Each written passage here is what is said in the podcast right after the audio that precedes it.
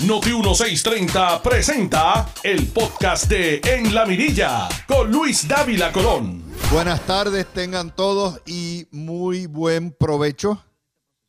Eh, recuerden que nos pueden siempre ver a través de Facebook, eh, los que están en Estados Unidos, los que están en Puerto Rico, preferiblemente nos escuchan clarito por Noti 1630 de su radio o localizando Noti1 eh, en Facebook y ahí estamos. Y a partir de la segunda hora van a poder ver a nuestro panel en Noti1 TV también en las redes de Noti1.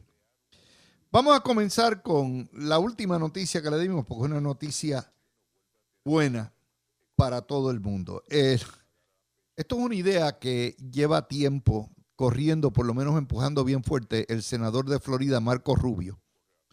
Y finalmente la cogió el senador de Rhode Island, Shelton Whitehouse.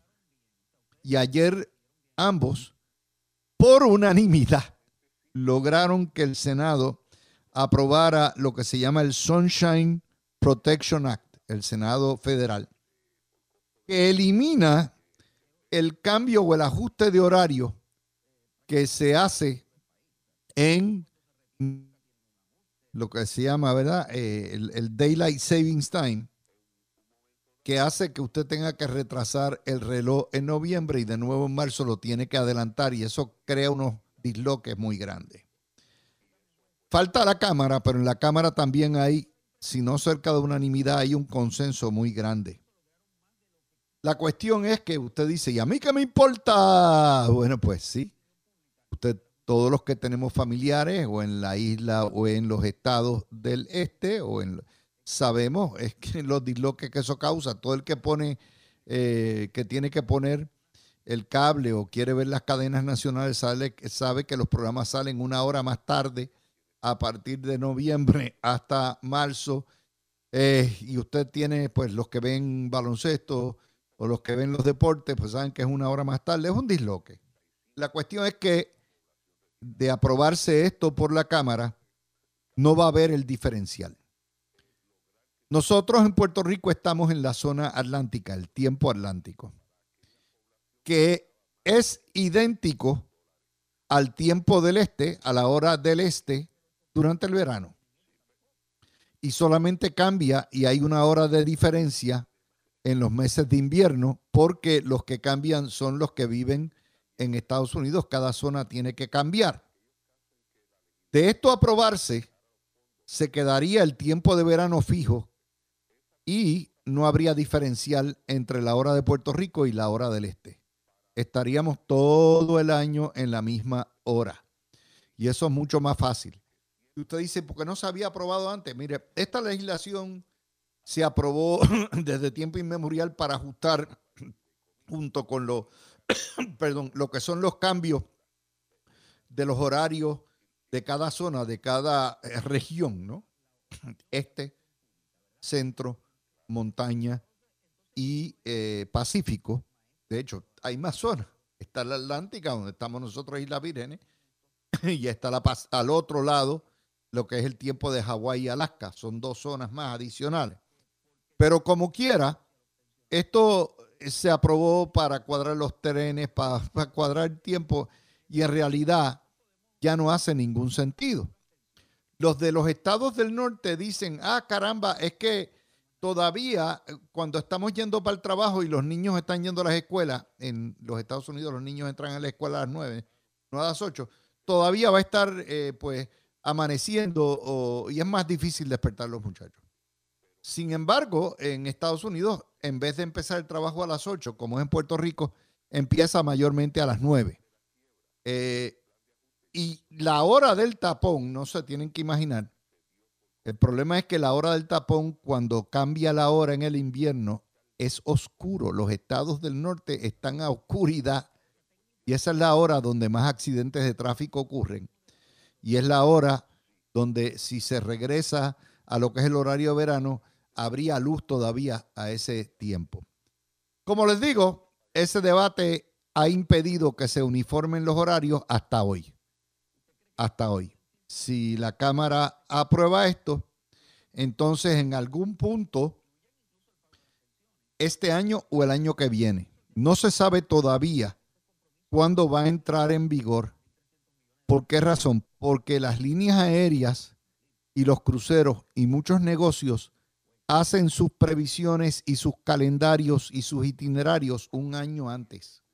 Por lo tanto, si esto empezara en octubre, en noviembre de este año, no habría cambio y tendrían todos ellos que volver a recomputar y hacer todos los horarios y todos sus itinerarios.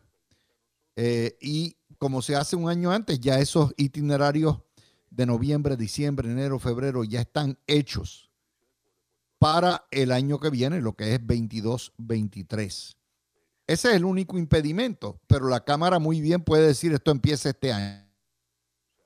Y al empezar este año, pues ya se acabó. No habría que ajustar los relojes en el este en noviembre. Si no, duraría un año más el ajuste. Es decir, habría lo que se llama el Daylight Savings Time vigor una vez más antes de que desaparezca en noviembre del año que viene y en marzo vuelven y se echan los relojes, se adelantan los relojes. Una locura, pero ahí estamos. Así que espero haberles dicho la noticia es buena porque vamos a estar cuadrados al mismo tiempo, todo el tiempo, ya sea comenzando en noviembre de este año o comenzando en noviembre del año 23. Ok, vamos a... Les quiero empezar hoy con noticias buenas porque todo en la vida no puede ser protesta, lamento, este, guerrilla, ¿no? Hay cosas que van ocurriendo bien y vamos a cuadrarlas.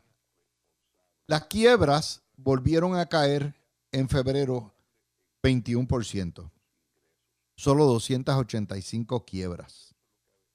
El año 21 les recuerdo que cerró con una baja de 24.5% de quiebra solamente se radicaron 3.863 y las quiebras han venido bajando prácticamente todos los años. y ustedes dicen, ¿cómo es posible en una pandemia con los cierres que hayan bajado las quiebras? pues fácil. Los préstamos, las concesiones y los fondos federales para la pandemia.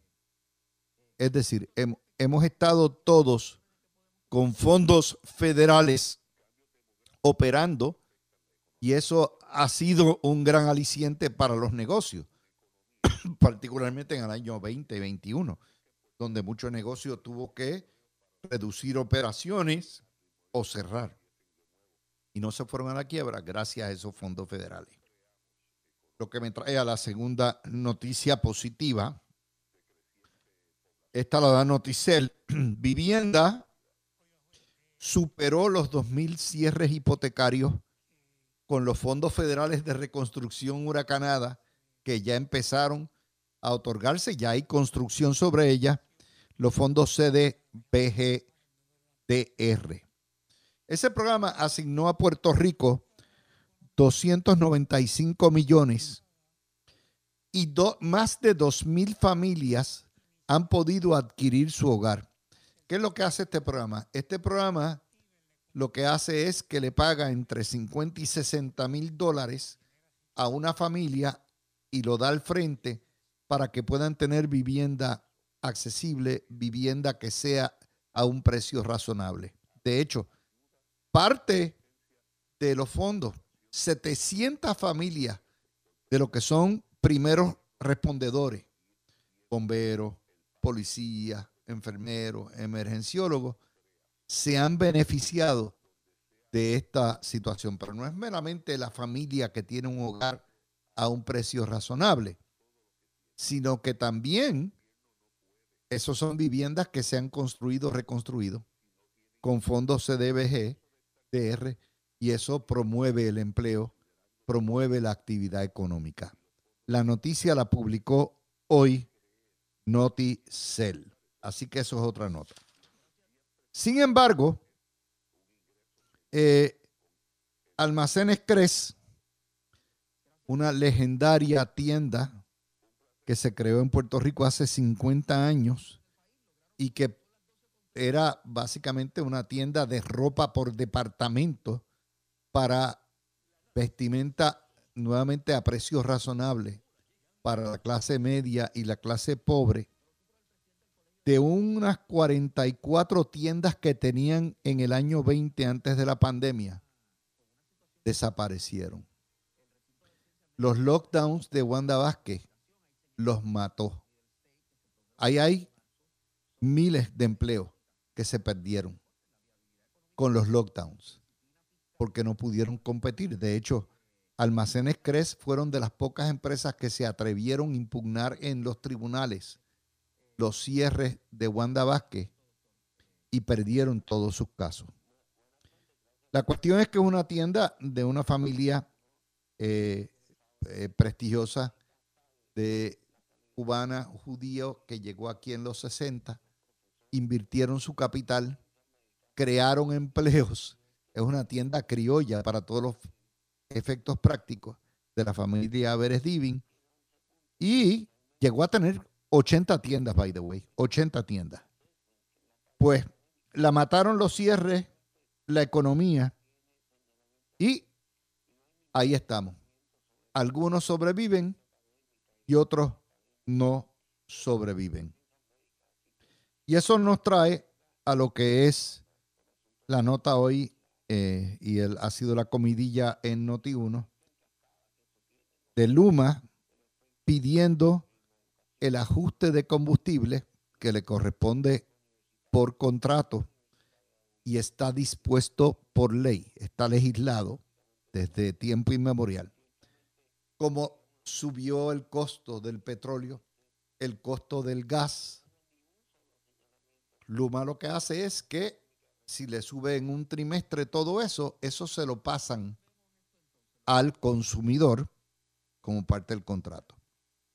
Cuatro centavos más por kilovatio hora. Y usted dice, ¿qué diablos es eso?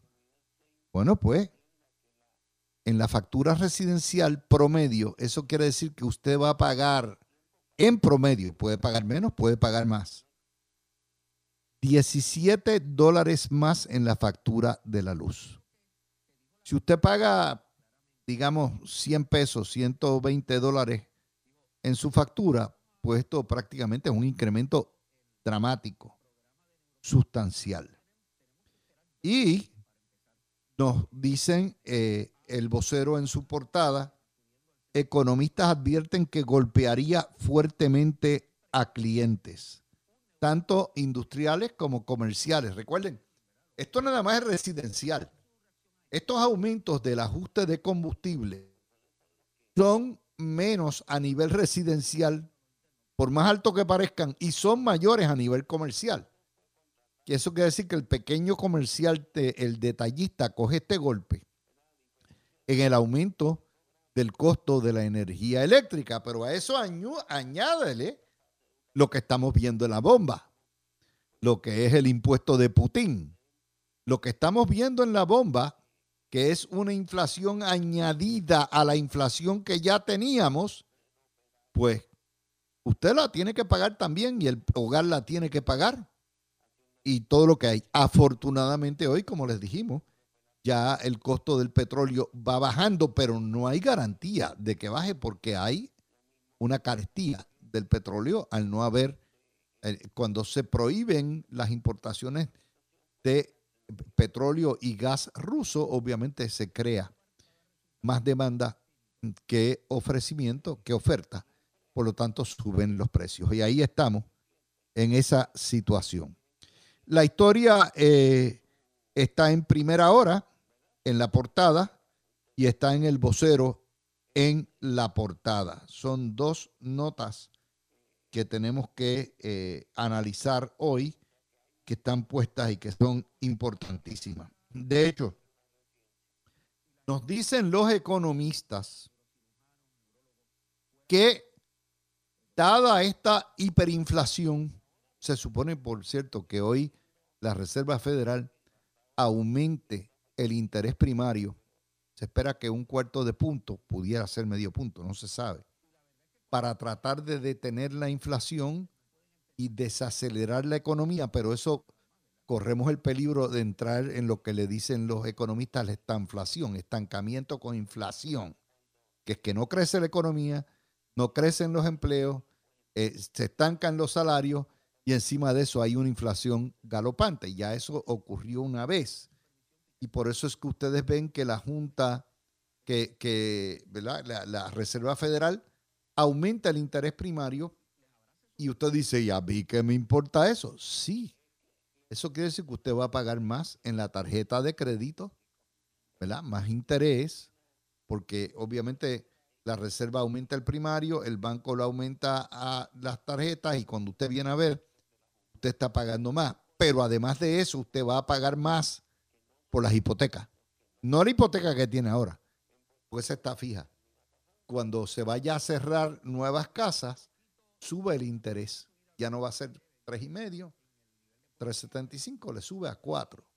Y mientras más suba el interés primario, el costo de coger prestado a los bancos, que es lo que es el primario, más sube para el consumidor. Y eso se supone que tenga un efecto eh, que baje lo que se llama eh, la inflación a largo plazo. Hoy una columna de Paul Krugman, el economista que ganó el premio, uno de los economistas que ha ganado el premio Nobel, donde le dice a la Junta, a, la Reserva Federal, hold your horses.